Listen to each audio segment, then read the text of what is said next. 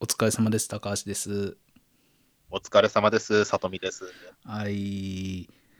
えーとですね、まず、お詫びから。はい。あもういきなりはい いきなり。あの、実は、あの、里見さんは Spotify でんあの聞いてるんかな、このポッドキャスト。そうですね。はい。あだったらあまりわからないかもしれないんですけど実はあの動画で前収録した、えー、と里見さんからもらったプレゼントを開封する回がああるんですけどあ、はい。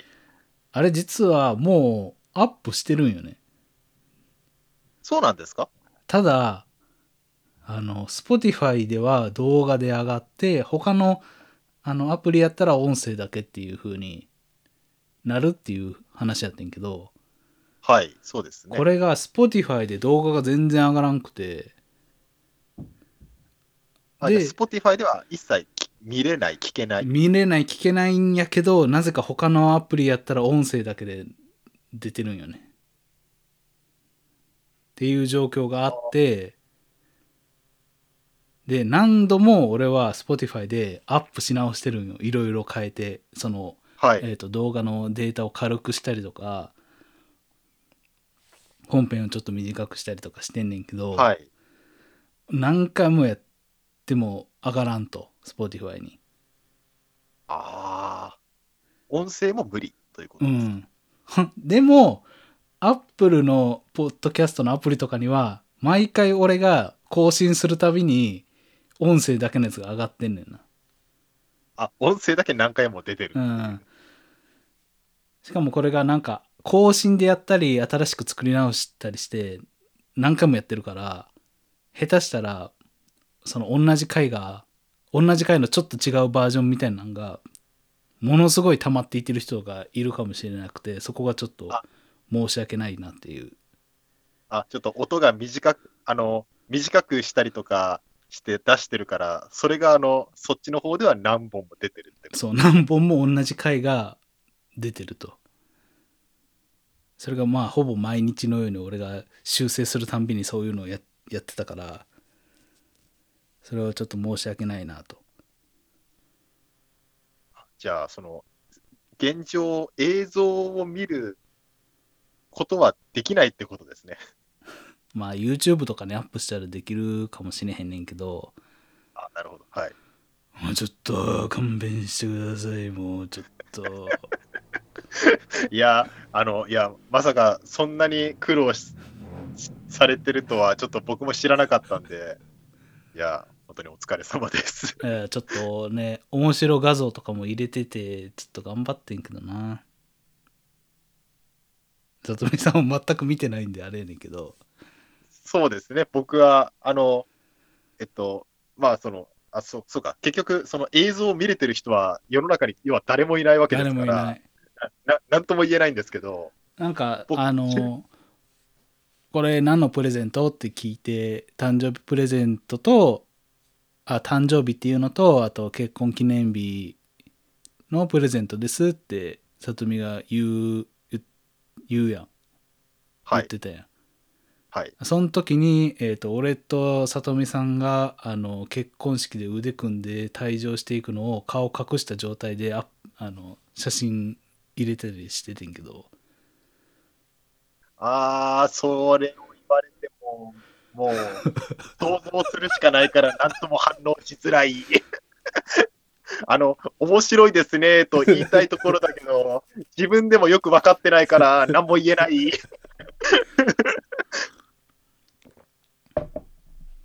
まあまあまあちょっとですいませんでしたとあいえいえもうこれはもうちょっとあの保留にしてください なるほど。あ、まだ諦めるわけじゃない。いやもうほもうかなりもう諦めててんねんけどあ、あ、半分諦め。あはい、諦め。ああと、うんどうしようかな30分ぐらいに収まってんけどはい。いや30分の動画さ、まあ、2ギガぐらいやねんけどはい。これでダメダメかねえと思ってまあちょっとすいませんまたちょっと改善できたらアップしますなるほど。まあ、とりあえずちょっと、ダダの写真だけでも、ちょっとツイッターとかに高橋さんから上げていただいて、あーそうですね。そうですね、あの、パワード怪獣が揃ってる写真だけでも、ちょっとよかったら、あ、そうそう、なそうですね。わかりみま見しることができる人がいれば いいと思うんで、た。わかりました。はい。すいません。それがいちょっとまず言いたかったところです。はい。じゃあ、えっ、と、今回は、じゃあ本題入っていきますけど、今回は、えっ、と、またさとみさんの、えー、さとみプレゼンツというところではい。持ち込み企画です。お願いします。はい。えっと、この流れで、 この流れであ誤った流れから持っていきにくいな はい。えっと、4月ですね。うん。4月、うん。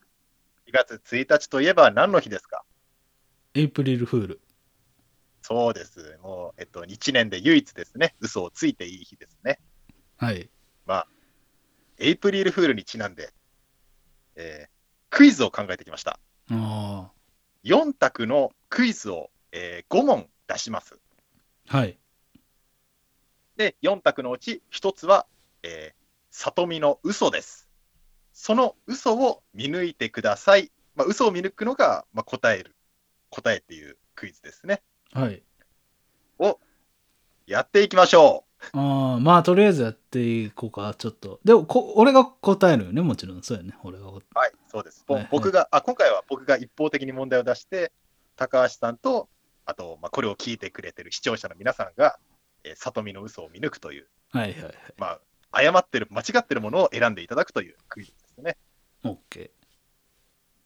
はい、それでは、早速第1問。はい。いいですかはい。いいですかはい、第1問。 じゃじゃん。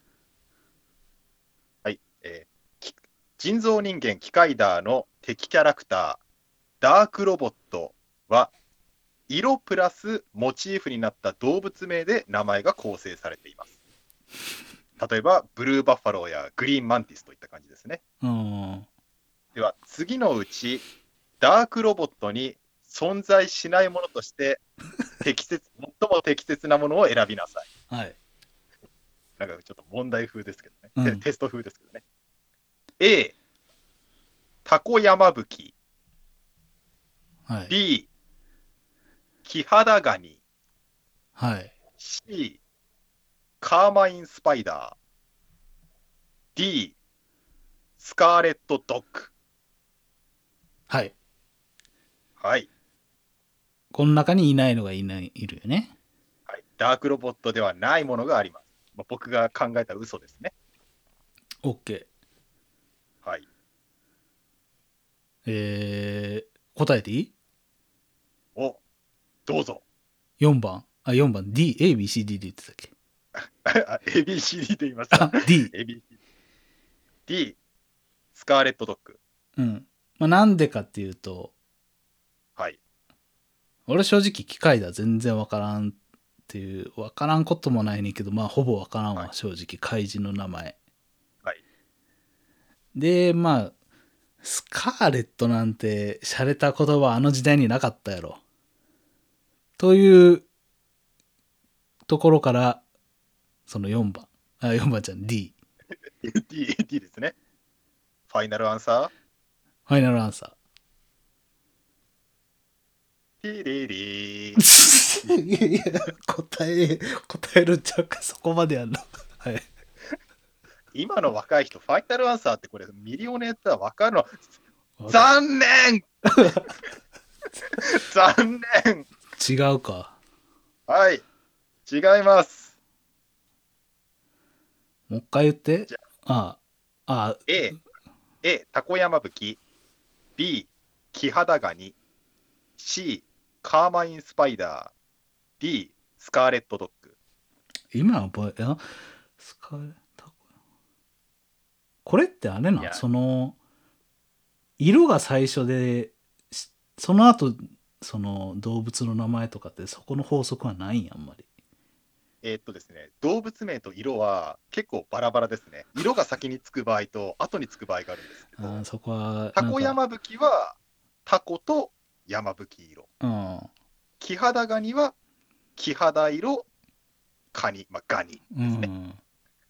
まあ、あとは色が先ですね。カーマイン、スパイダー、クモですね。スカーレットのドッグです。で、えー むちゃくちゃやな。もうい色が前後ろちゃうかったり、英語で言ったり、日本語で言ったりやな。これはあの他のダークロボット結構そうですね。ああと、色が被ってるとかよくありますよ。ダークロボットって。ーうん。シルバーキャットってのがいれば、銀ガメってのがいたりしてます。 色被ってんじゃんっていう。わわからんわこれは答え言いましょうか。あ答え言いましょうか。正解は、まあ、正解はつまり、嘘は B のキハダガニです。って言われてもって感じ かな。ちなみにですね、キハダガニ、うん。って、えーダークロボットじゃないんですけど、うん他の番組の特撮のキャラクターなんですけど、わかりますかっていう。おー、なるほどね。え、怪人でいるん怪怪人じゃないな。えー特撮でもう大ヒン大うん大ヒント出します。高橋さんの好きな番 組です。 響き。はい。響きのディスクアニマルの名前で、あ中ー にそういうことか。あいやー、ちょっと、1問目はちょっと分かってほしかったな。ー俺、赤ネタ会ぐらいしか覚えてない もん。ディスカーニバル。えーちなみにちょっと他の選択肢として、あ僕、あの響きの響きから出す、あの嘘の答えとして、ルリオオカミとか考えてみたんですけど、ルリオオカミは分かりそうだなと思って、ちょっとキハダガニにしてみました。ああ。あのね、もう僕は全然わかんないですよ。その、覚えられないんですよ、もう。あの、好き でも。うーん、ちょっと、まあまはあ、いでうちょもっと、気を取り気を取り直して2問目いきましょうか。かなりこ、かなり凝った問題にすげえ俺が、あの、申し訳ない感じ。いやー、ちょっと、やっぱクイズ作家ってすごいですね。あの問題って難しすぎてもダメだし、簡単でもダメだし。うん。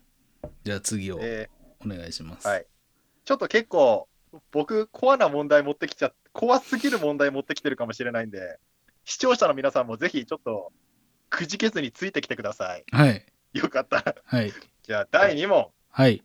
じゃあ次は、えコラボ作品の嘘を見,見、えー見抜いてください。はい。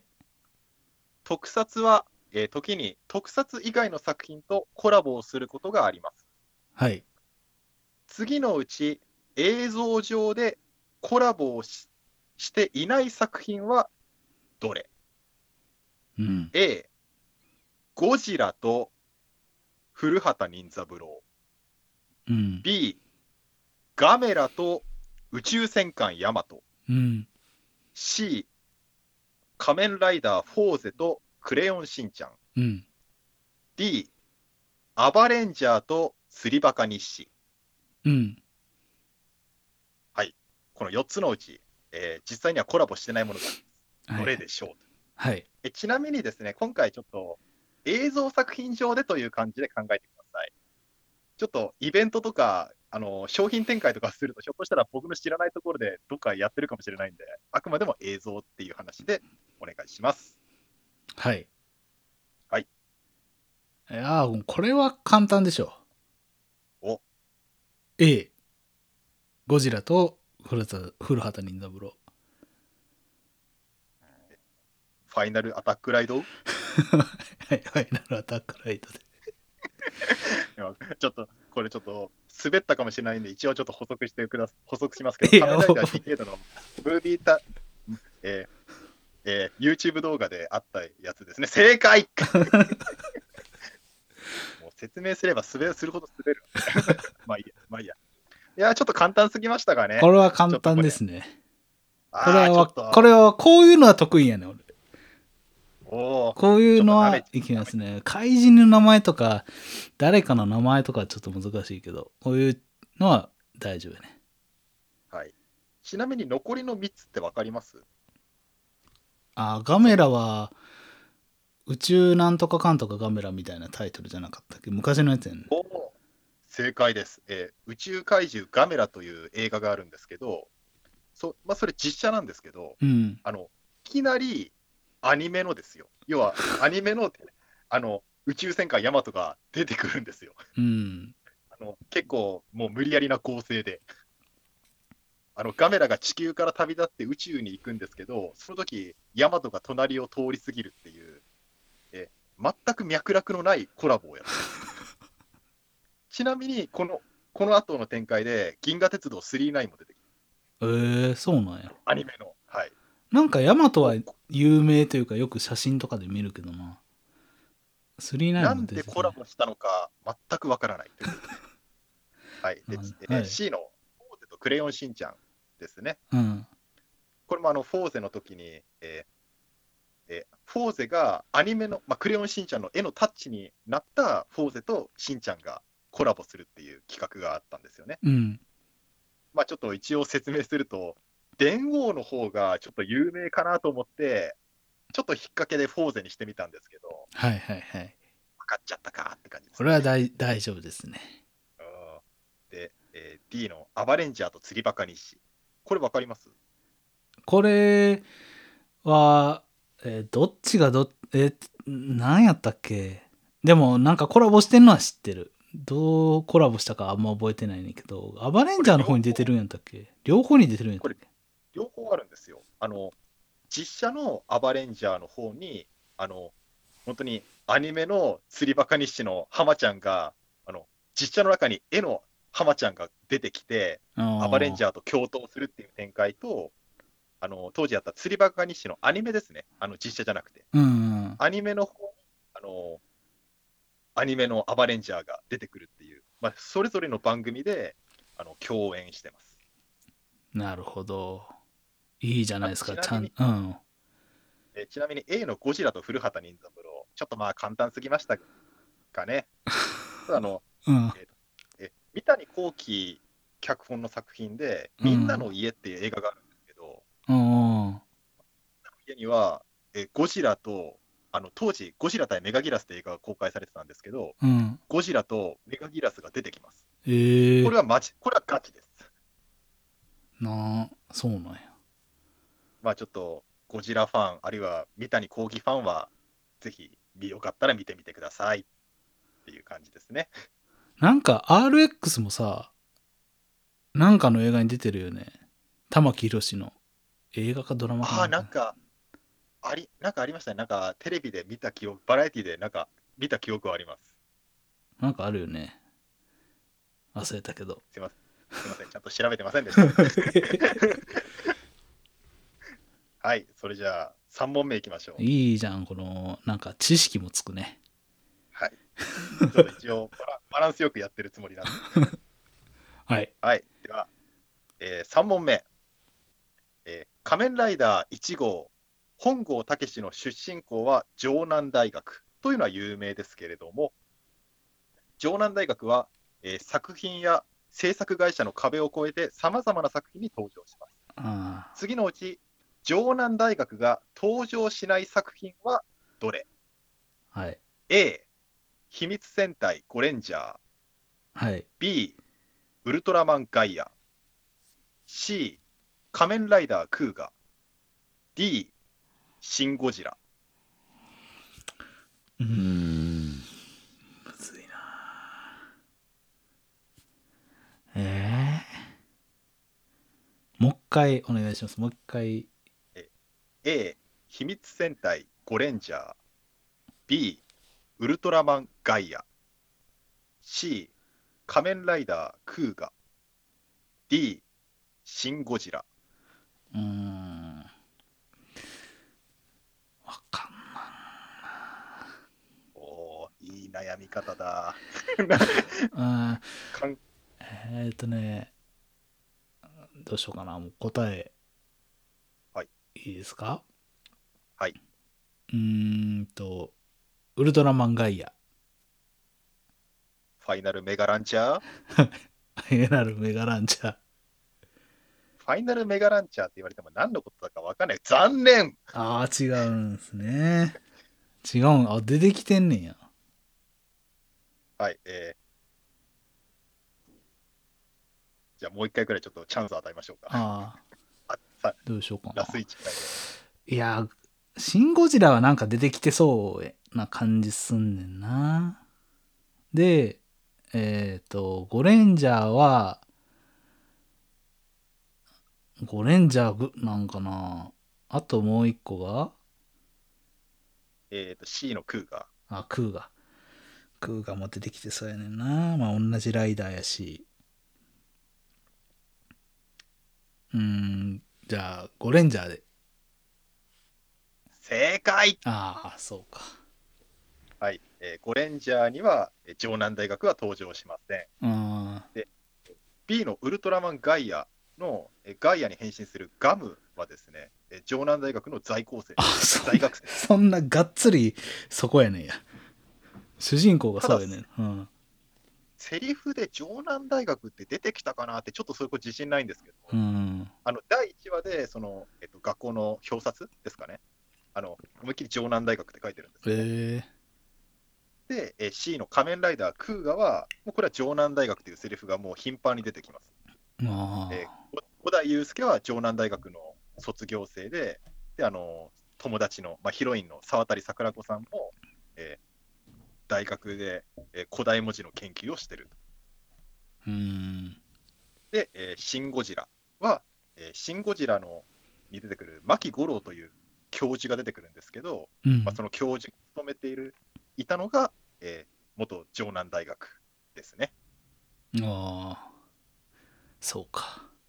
シンプルにゴレンジャーって考えればよかったな。なんかゴレンジャーってあんまり大学とか出てこなさそうやなとは思ってんけど、ただまあ時代が、時代とかあんま関係ないか。まあ、1号に近いかなと思って、なんか出てき、なんとなく出てきそう。出てきそうかな。感じしますよねなんか研究所みたいなのなんかよく出てきますから、ああなんかその流れでなんとなく出てきたから、まあ違いましたね、これも。はいえー城南大学のここがすごい。医学、海洋学、考古学、電子工学、宇宙工学、量子力学、統合生物学など、幅広い学問を学べるんだぞ急に合宿免許みたいな言い方してるけいや、合宿免許じゃなかったんだけどな。ど。なんかあの、今の、あれやろよくファミマで流れてるやつみたいなやつじゃないの今。ああ、それ、 そちょっとそれを意識しました。城南大学のここがすごいいや、これ、あの、分かる人はすげえ、今、分かるはずなんだけどな。多分、高橋さんには全く伝わってないでしょうね。 え、だからファミマのやつやろファミマでよう流れてるやつやろまあまあ、なんですけど、ちょっとそこだけじゃないというか、ここがすごい、城南大学。何それわかんねえな。うん伝わってない な。あの、説明するのめんどくさいんで、説明しません。はい。はい。 なんだそのもう雑なボケはっていう。はい。あの、帝京平成大学で、あの、あの調べてください。はい。はい、第4問。はい。あ、そうか。帝京平成大学ね。次のうち、仮面ライダー V3 の必殺技で、うん存在しない嘘の技名はどれはい。 ?A、V3 回転ダブルキック。あ言ってそうやな。うん。 V3 切りもみ反転キック。うん。 C、V3 スクリュー反転キック。はい。 D、V3 ダブル反転キック。これメモ取んなきゃ分かんなくないですか、ね、あのね、B は絶対あるわ。もう、えー切りもみ反転キック。切りもみ反転キックは言ってると思うな。切りもみ反転キックは絶対言ってるな。ちなみにそれぞれどんな技なのかちょっと軽く説明していいですかね。これはさ、ちなみにその、あれ本編で言ってるってことだよね。い、やー、言ってるか言ってないかみたい本編ですね。はい。な。もうん。ちろん嘘は言ってないですけど、本編で言ってますね。ちなみにですね、どの技も、えー空中で体に回転を加えて2回キックする技です。そうやねんな。何が違うかようわからんねんな。回転ダブルキック、切りもみ反転キック、スクリュー反転キック、ダブル反転キック。 A と D の違いが何やったっけ A が回転ダブルキック。回転ダブルキック。で、D がダブル反転キック。全部同じじゃないですかってああ。多分どっちかやろな。スクリューは多分ありそうやねんな。ちょっとちゃうし。だから分からんわ。もう D。 D のダブル反転キック。ダブル反転キックって言ってそうやけどな、すげえ。もうスクリューは多分言ってると思うからもうごめん、やっぱ A で。 A, A の回転ダブルキックあれですね。 なんかな、い確かめたら悩むっていうね。うんじゃあごめんなさい、A でお願いします。 A の V3 回転ダブルキック。ファイナルグレネードミサイルなんだろうな、かい、うん、ダブルキックってなんなんって感じだね。ダブルキックって多分前、あ、あの、右足、左足、両方でキックしてるあってことやと思うねんけどな。うん、うん、A で。ごめんなさい。 ファイナルグレネードミサ イル言ってよ言ってよファイナルグレレードミサイルで。残念 D やろ、D やろ。えー !V3 ダブル反転キック。残念あれマジであ、じゃあ C? スクリュー反転キック。はい。正解ああ。スクリューは言ってるですよ、でも、なんか。えーちょっと一つ一つちょっと解説しますね。はい。回 V3 回転ダブルキック。A, A のですね。A のキック。うん。これは第2話でハサミジャガーを倒したキックです。おーえー体に回転を加え、あ、えー相手に一旦キックをして、そのキックの反動で跳ね返って、ああ、そういう。体に回転を加えてキックをする。技ですねあーなるほど。そして B の V3 切りもみ反転キック。うん。まあ、これは聞き覚えがあるっていう、結構自信があった技ですけど、うん。まあ、その通り、えーカニレーザー、えードクトルゲイの正体ですね。うん。カニレーザーを倒した技です。おーで、これがですね、どんな技かっていうと、相手にキックをして、その反動で跳ね返って、体に回転を加えて、もう一度キックをする。あーなるほど。で回転ダブルキックと全く同じなんですあよ。え A, A と B、同じ技じゃんって思うんですよ、ね、見てたら。ー回転のやり方が違うとかじゃないえーそうなんですねあの、回転の撮影方法が違うんですよ。 あの A の V3 回転ダブルキックは、あのキックをしてる、まあだえー V3 の静止画、写真をあの実際に回転させて、回転してるのを表現して うーん。ます。V3 切りもみ反転キックは、えーまあ、実際にその V3 がトランポリン演技で、体にき空中で切りもみ回転をして、回転してるのを表現してますおーで、そのきき回転の表現方法が違うだけで、やってることは同じ技です。うんはい。えーそして C のはい。 V3 スクリュー反転キック。これがまあ嘘なんですけど、うん。えーただし正確にはスクリューキックっていう技は存在します。ああ、そういうことか。でこれあの、ハンマークラゲという怪人に対して使うんですけど、うん。これどんな技かっていうと、えーえー連続して相手に、えー前中しながらキックをして、で、その反動でもう一回反転して、切りもみキックをする。なので、スクリュー反転、スクリューキックも反転してるんですよ、結局。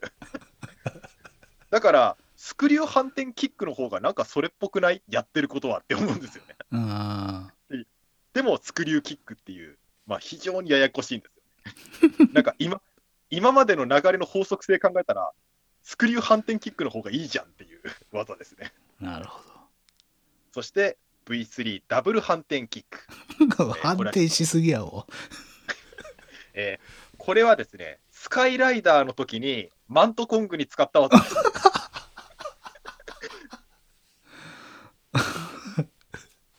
もう本編ちゃうんかい。これもね、まあ、一応映像でですうね、ん使ったんで。で、これ、えーこれも相手にキックをして、空中で2回反転して、で、両足キックを行う技ですね。うん。なんで、あの、このダブル反転キックのダブルってどういう意味なんだって、さっき高橋さん突っ込まれたじゃないですか。うん。このダブル反転キックって、相手に一度キックして、まあ、もう一回キックをする。そのことをダブルって言ってるのか、それとも最後両足でキックするんで、その両足キックのことをダブルと言ってるのか、いまいち何に対してダブルと言ってるのかよくわからない。いや、むずいわ、はいこれは。うんあ、なんかの名前系はむずいわ。いやーちょっとじゃあちょっと最後は、はい。名前じゃないんですけど、はい。ちょっと、え、一言一言がな、あ、それぞれの選択肢がちょっと長いです。うん。最後の問題は。では、いきます。はい。えーえー第5問最終問題です次の特撮トリビアのうちガセビアはどれうん。 A ウルトラマン第2話でバルタン星人のスーツのハサミがうん。等身大と巨大化で左右が逆になっているうん。 B 宇宙刑事ギャバンの魔空空間のスタジオ撮影において足元にドライアイスの煙が満たされているのはレーザーブレードとして使用されている蛍光灯の配線を隠すためであるうん。 C ウルトラマン A タイプの顔はラテックス製であるがうん。 B タイプで日本の特撮スーツで初めて FRP が導入されたうん D 日本映画の CG 表現で初めてモーションキャプチャーを用いたのはガメラ2であるうーん。最後ちょっと一つ一つが長いちょっとコアな問題になりましたねうーん。まあ、これの中で、どれか一個は、まあ、嘘ってことだよね。嘘ですねバルタン星人とか全然わからんな、そんな。でも、バルタン星人、それやってたらす、わかん。と等身大におるときと、えっ、と、巨大化したときで、ハサミが、左右が逆になってる左右が逆になってんのか。あー、ありそうっちゃありそうやな。で、その次がギャバンギャバンのレーザーブレーまド魔。空空間のスタジオ撮影でドライアイスの煙が満たされてるのはえーレーザーブレードとして使用されてる蛍光灯の配線を隠すためうーん。いや、それ違いそうな気がすんな。それがちょっと怪しいけどな。で、3番がウルトラマンの面が F、えー FB タイプか A いタ。イプのうん A タイプはラテックスだが、B タイプで日本の特撮スーツで初めて FRP が導入された。ああ、いや、初めてではないんちゃうかな。って気がするけどな。じゃあ他に何が前にあんねんって言われてもわからんけど。で、D が日本映画の CG 表現で初めてモーションキャプチャーを用いたのはガメラ2である。うーん。まあなんかそれはそれっぽいかな。じゃあ、B の宇宙刑事、ギャバンで、ファングストライザーファングストライザーの。ちょっとファイナルアンサーっぽいですよね。 なんか響きが、響きがね、はいファングストライザー。残念違うんか。あ、じゃあそうなんや。はい、そうです。あの、宇宙刑事ギャバンの魔空空間のスタジオ撮影で足元に煙が満たされてるのは、えーレーザーブレードを、まずレーザーブレードを蛍光灯を使ってるんですけど、それの配線を隠すため、ここれ正解です。ね。これは近年、あの、実際撮影に参加していた、えー当時の、えー助助監督でしたかね、すみません、ちょっと、えー立場はすみません、忘れたんですけど、がツイッターで実際に証言されてます。違うか。うーん。じゃあ C のウルトラマンの F。ファングストライザーワングストライダ正解ー。ああ、そうなんや。ん初めてじゃないん初めては初めてというのが間違いですね。うん。あれ俺じゃあさ、さっき俺なんつってたんやろ初めてじゃないやんなって言ってたから、それで言っとけばよかったんか。はい。 せあの、正解当ててたんです。だから自分はドキッとしてました。お、当てたって思って。 インスタ、ほらボケてた。はい。はい。えーえーウルトラマン A タイプはラテックス製だが、B タイプで、えー日本の特撮スーツで初めてという部分が間違いですね。うん。で、あの、B タイプで FRP を導入したのは、まあ本当ですけど、初めてではない。初めてではなさそうやね。えーちなみにですね、あの初めて FRP を使ったのは、ちょっとこれ言っても高橋さんすみません、わかんないかもしれないんですけど、えー妖精ゴラスという東宝の映画で、マグマっていう怪獣が出てくるんですけど、あああ。のせセイウチの怪獣ですね、そのセイウチの牙みたいなうんと。ころがあるんですけど、その牙のパーツを FRP を 導入しました。それが初めてですね。うんそこへ F じゃないとダメだったんかなって感じしたけどな、今。あの実際にそのセイウチの牙みたいな、あのまあ、ちょっと象牙みたいな美しい艶感というか質感を表現するために、あのえー村瀬慶三さんというですねあの制作怪獣造形スタッフがいるんですうん。けど、FRP という素材を初めて導入しました。おー FRP はあのもともと防水材であの車とか船の素材としても使われてる、まああの建築物も防水で使われてるんですけど、うん。まあ、それを特撮のスーツに用いたという。おでーすね。で、ウルトラマン A タイプがラテックス製ってのは、これはもう結構皆さん言う、ウルトラマン好きな人、特撮マニアの人は知ってると思うんですけど、うん。まあそもそもですねラテックス、全部ラテックスってわけじゃなくて、内側には FRP の、まあ、コアが入ってるんですよね。表面がラテックスで、うん中は FRP なんですよ。あ、そうなんや。で、それであの、要はその、まあ、FRP の骨格が中に入ってるような状態ですうかね。ん。そのその周りに F はラテックスが貼ってあって、で、最後、あの中でスーツアクターが喋ると、そのコアの部分が動いて、口が動くように造形したんですけど、それがうまくいかなくて、B タイプ以降は、あの全体、まあ、表面を FRP でするようになったというこうとですね。ん。あえーあ。ちなみにはい。え A なんですけど、はい。これは本当にハサミが入れ替わってます。バルタン星人のハサミですね。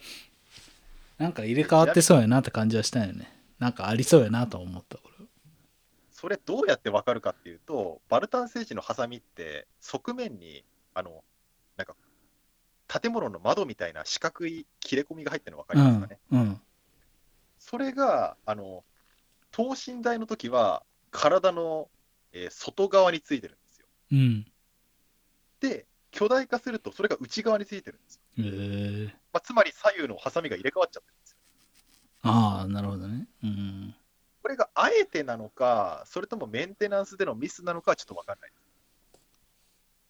なるほど。知らんかったわ。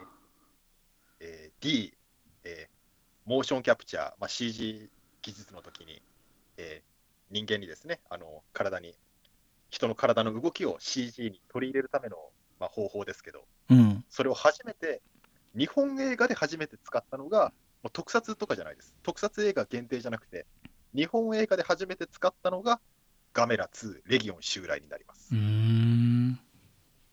何で使ったのう何に使んっ。ていうと、ガメラの体にレギオンっていう怪獣が、あの虫のかい虫っぽい怪獣なんですけどねうん。あの、虫の怪獣のレギオンが体に群がるシーンがあるんですよ。うん。その時にあのレギオンの CG をガメラの体の表面を這い回るようにどう動かすかっていう時に、ガメラの体を、ガメラの体の動きを、えーコンピューターに取り入れるために、ガメラのスーツにモーションキャプチャーの機械を取り付けて、動きを CG 化して、そその体の表面をレギオンが張ってるようなうん。 CG を作りました。なるほど。そうか。全然知らんわ。これはい難しいわ。ちょっと難しすぎましたかねう。んすいません。 はい、じゃあ最後に6問目。あ、6問目おも。まけ、はいおまけですね。えー今まで自分、ファイナルアンサー、まあ、クイズミリオネアのファイナルアンサーにちなんで、まあ、ファイナルなんとかって言葉を言ってきましたけど、はい。一つだけ嘘のファイナルなんとかがあります。どれでしょうか、もう一回言ってや。それ。はい、?A、はいファイナルアタックライド、はい。 B、ファイナルメガランチャー、はい。 C、ファイナルグレネードミサイル、D、ファングストライザあーまあ、A、でも B、B か C のどっちかやと思うねんけど、ー、まあまあ、2択ですね。あーうーん、C。 C、えっと、ファイナルグレネードミサイルあり そうの。方です。メガランチャーって何 B をファイナルメガランチャー。 ?B にしようかな。B で。本当にそっちでいいですかはい。残念さっき言ったのに、えーファイナルグレネードミサイル、これが嘘です。あえーそんな言葉は存在しません。ファイナルグレネードミサイル。えー一応元ネタ、元ネタというか、もいじったのは、あ、うん。スパイラルグレネードミサイルっていう武器があるんですけど、うん。これあの、ゴジラ対スペースゴジラに出てくるモゲモゲラの武器ですね。あの、あの、スパイラルっていうくらいなんで、あの回転するミサイルを発射するんですけど、うん。まあ、それをちょっと最後の武器にして、スペースゴジラの肩の肩の結晶体を破壊する武器があるんですよ。はい。まあ、ちょっとそれを、まあ、五感をちょっとスパイラルをファイナルに変えてもなんかバレなさそうだなと思って、ファイナルグレネードミサイルって言ってみました。で、B のファイナルメガランチャー。えーぶっちゃけこれ相当マイナーだと思うんですけど、うん。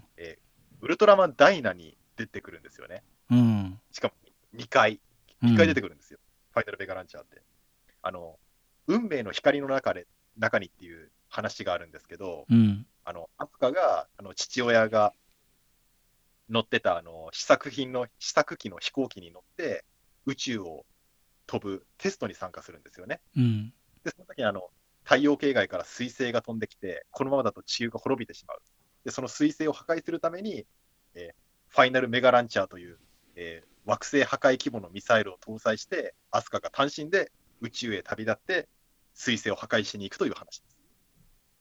なるほどで、これがファイナルメガランチャーの1回目の登場で、うんで2回目、同じ名前の武器が登場するんですけど、えーえーバゾーブっていう怪獣が登場するんですけど、えースーパーガッツの響隊長がその怪獣の体内に閉じ込められた状態で、その怪獣が基地に向かってくるんですよね、スーパーガッツの。うん。で、そのスースーパーガッツの基地を守るためには、隊長もろとも怪獣を倒さなければいけない。で、そこの最終兵器として登場したのが、ファイナルメガランチャーというミサイルであの怪獣を倒そうといううん。話です。なるほど。あむのずいな片方は片方は彗星を破壊する規模のミサイルで、片方は怪獣1匹を倒すのに使われてるんですよね。うん。あの威力全く違うも のに同じ名前をつけるっていう、それはぐあのぐ軍事的に大丈 夫なのか間違って、間違って彗星破壊する方を使っちゃったら、地球がやばいことになるんじゃないのかって、確かに。僕は当時からちょっと疑問にいた思って いる、ファ確イかナルにメ。ガランチャーといううん気が登場。確かにね。そう言われてみればそうやはい、というわけで、な。はい。お付き合いありがとうござい ました。あのエイプリルフール企画として、僕の嘘を見抜くっていうクイズだった。あーあ結ちょ局っ、と俺が当てたの1個だけえっと、えーっと、あ、ゴジラと古畑任三郎あだけですね、一発で正ー解したのは。あー。残念やったな。すみません、ちょっと難しかったかな。 視聴者の皆さん、どうですかついてこれまし たかあの、むずすぎるわだったらごめんなさい。いやいやいやいや、いいんじゃないですか。もう、すごいね。よく覚えて、あまあ、調べたのもあるかもしれんけ ど。いやー、やっぱりあの、クイズ考えるのって大変ですね。そうだね。毎週クイズ考えるクイズ番組のやっぱクイズ作家ってすごいなって思いますね。 あのやっぱ難しすぎてもダメだし、あとうん問題が長すぎてもダメですからね。うんもう一言で説明できる問題文とクイズの選択肢を考えなきゃいけないっていう。うん、いや、なかなか面白かったです。まあ、俺ほぼわからんところもあったけど、ありがとうございます。考えていただいて。一番自信があったのが V3 の必殺 技。これは自分でもちょっと面白い問題だなと思ったんですけど、覚えてないやろ、V3 のキックの技は。あのこの問題のために V3 の技名一生懸命覚えましたから。ちなみに V3 があの3回キックする技があるんですけど、うん、吸血マンモスに対して、うん。これなんて技だと思います技名。トリプル、まあ、トリプルキックじゃないやろな。なんかもう一個ぐらい入ってるわな。でも、いや、でも2回キックすることをダブルキックって言ってるんで、この流れでいくとダブトリプルキックじゃないですか、普通に考えうたら。ん。三段キックだ。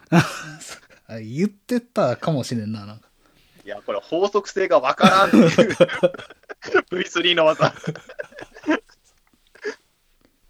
という話でございました。話、ああ、難かったな。まあ、でも楽しかったです。知識もつきあまりがしとうた。ございます。まあちょっと、できるだけちょっといろんなシリーズを言おうと思ったんですけど、やっぱどうしても仮面ライダーとウルトラマンとかがちょっと多くなっちゃいますね。うんいや、ありがとうございます。ありがとうございました。お付き合いいただいて。 ありがとうございます。まあちょっと、まあちょっとこれ、この動,、えー動画じゃねえわ。 この配信をきっかけにですね、エイプリルフール、嘘に騙されないように気をつけましょうっていう、まあそういう、あの、嘘には気をつけようっていう、どうあえーテーマの配信でございました。配信じゃねえわ。配信じゃねえわ投稿でございました。ーありがとうございました。はい。ありがとうございました。